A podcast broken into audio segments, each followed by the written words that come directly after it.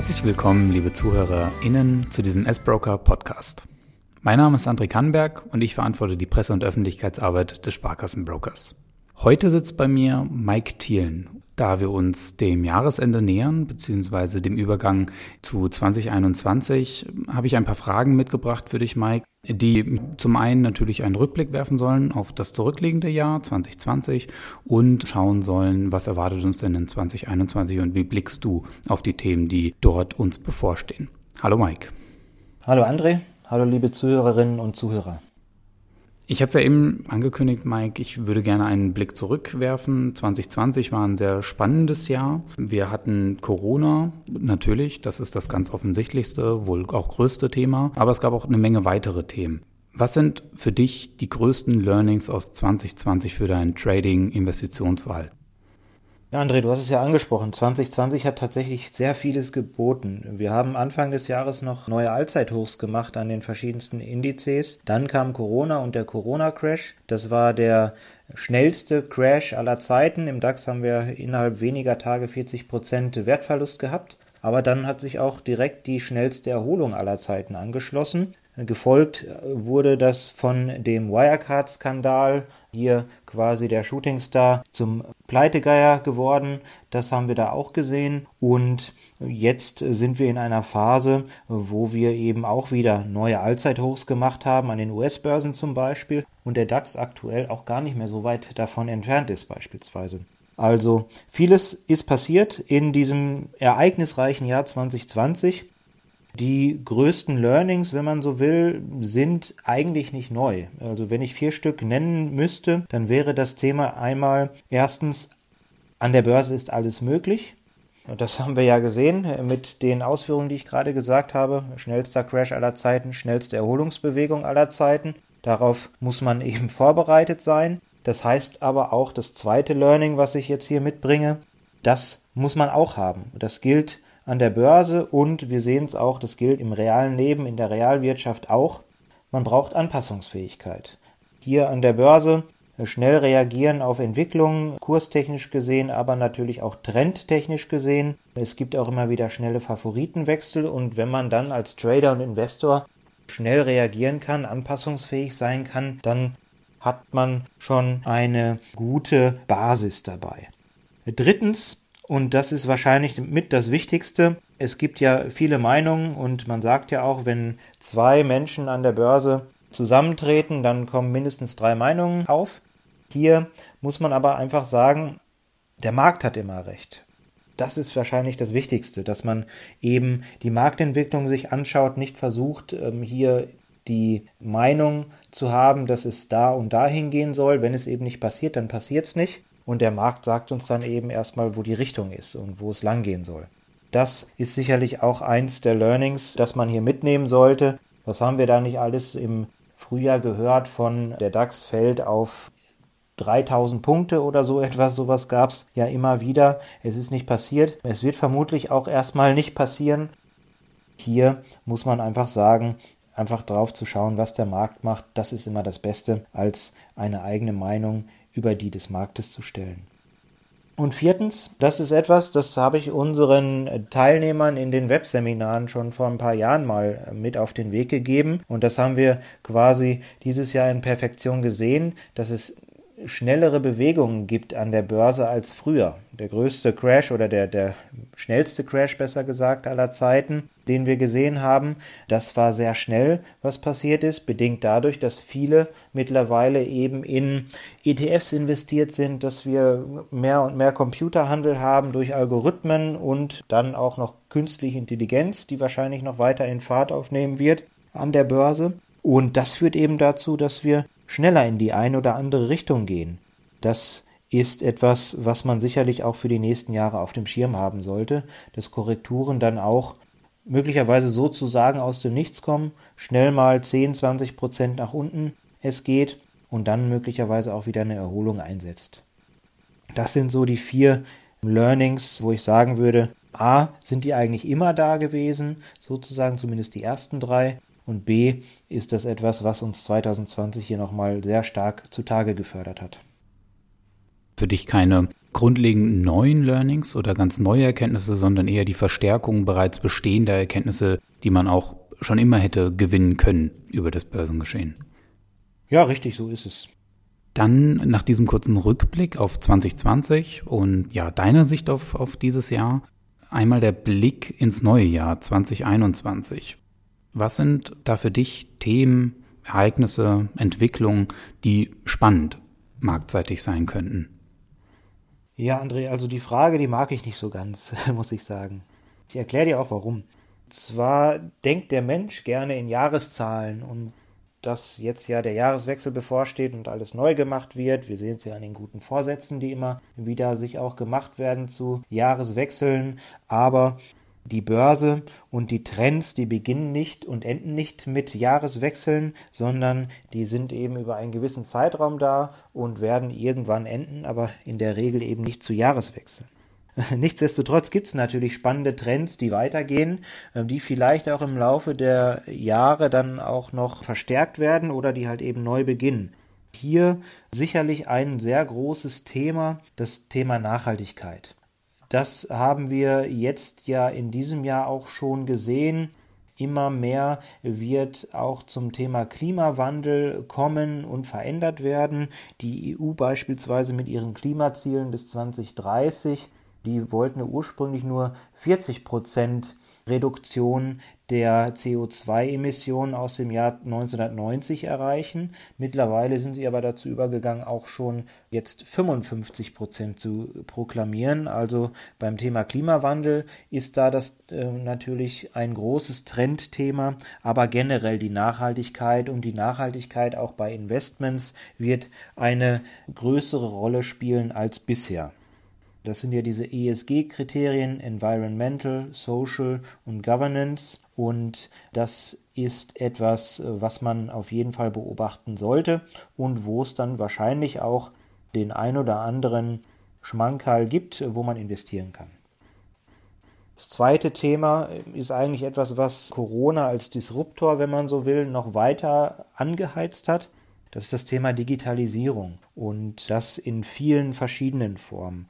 Sei es jetzt eben, wir haben es im Einzelhandel gesehen, der äh, jetzt natürlich auch durch die Lockdowns in Mitleidenschaft gezogen wurde, Restaurants, die schließen mussten, die nur noch zum Mitnehmen produzieren durften und so weiter. Ähm, da spielt sicherlich das Thema Anpassungsfähigkeit auch mit rein. Also die Unternehmer und Unternehmen, die anpassungsfähig sind, die dann eben auch ähm, recht schnell reagieren können und sich auch in dem Falle digitalisieren können, die dürften dann eben auch profitieren in den nächsten Jahren. Digitalisierung der Währungen haben wir beispielsweise auch. Die Notenbanken fangen jetzt an zu diskutieren oder sind da auch schon etwas weiter in dem Thema digitaler Euro, China beginnt mit einer digitalen Währung, also das, was sozusagen Bitcoin und Co als Vorreiter waren, das wird jetzt hier eben auch gespielt werden, mehr und mehr in den nächsten Jahren. Facebook will da jetzt ja auch im Frühjahr den Libra Coin oder den Libra rausbringen und das wird dann sicherlich auch nochmal diese Themen entsprechend anheizen. Wenn man von Digitalisierung spricht, darf man ein wichtiges Thema nicht vergessen. Wenn immer mehr im Internet stattfindet und digital stattfindet, dann muss man eben auch das Thema Sicherheit betrachten. Also Cybersecurity beispielsweise auch. Haben wir in den letzten Jahren auch schon gehabt, aber durch die immer weiter voranschreitende äh, Digitalisierung wird das Thema eben auch weiter gespielt werden. Und ist zwar nicht neu, nichtsdestotrotz auch da ein Augenmerk sicherlich drauf legen. Und auch das Thema Produktion, wenn wir bei der Digitalisierung auch schon waren, die da möglicherweise eben weiter automatisiert wird. Da gibt es sicherlich auch spannende Bereiche. Wir haben ja vor Jahren schon mal den 3D-Druck gehabt, der dann wieder etwas in Vergessenheit geraten ist könnte aber jetzt eben auch noch mal weiter getrieben werden. Mittlerweile werden ja schon auch zum Beispiel Flugzeugbauteile per 3D-Drucker hergestellt und auch so etwas für andere Themen, sei es jetzt eine designte Kaffeemaschine oder sonstiges, das wird dann möglicherweise auch durch den 3D-Druck und durch andere äh, Firmen produziert werden, die da diese Soft- und Hardware-Lösungen bereitstellen.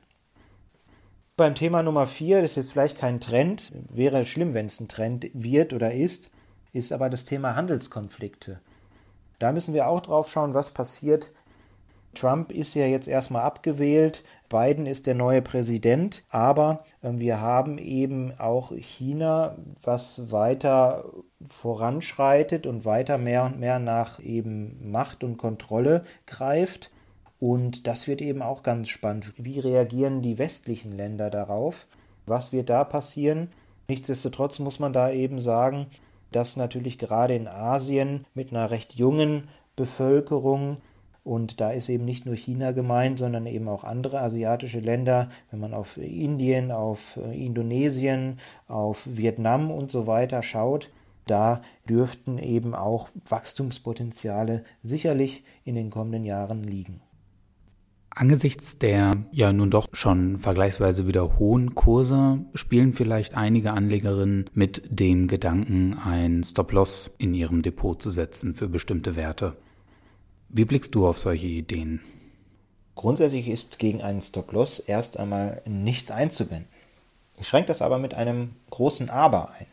Das Aber ist nämlich wie folgt. Ich habe schon sehr viel Unfug und Unsinn gesehen, der von Anlegern betrieben wird, auch in Bezug auf Stop-Loss. Zum Beispiel, dass ein Stop-Loss gesetzt wird, man wird irgendwann ausgestoppt und dann fängt der Kurs wieder nur ein bisschen nach oben an zu zucken und plötzlich steigt man dann wieder ein. Wozu setzt man dann einen Stop-Loss eigentlich?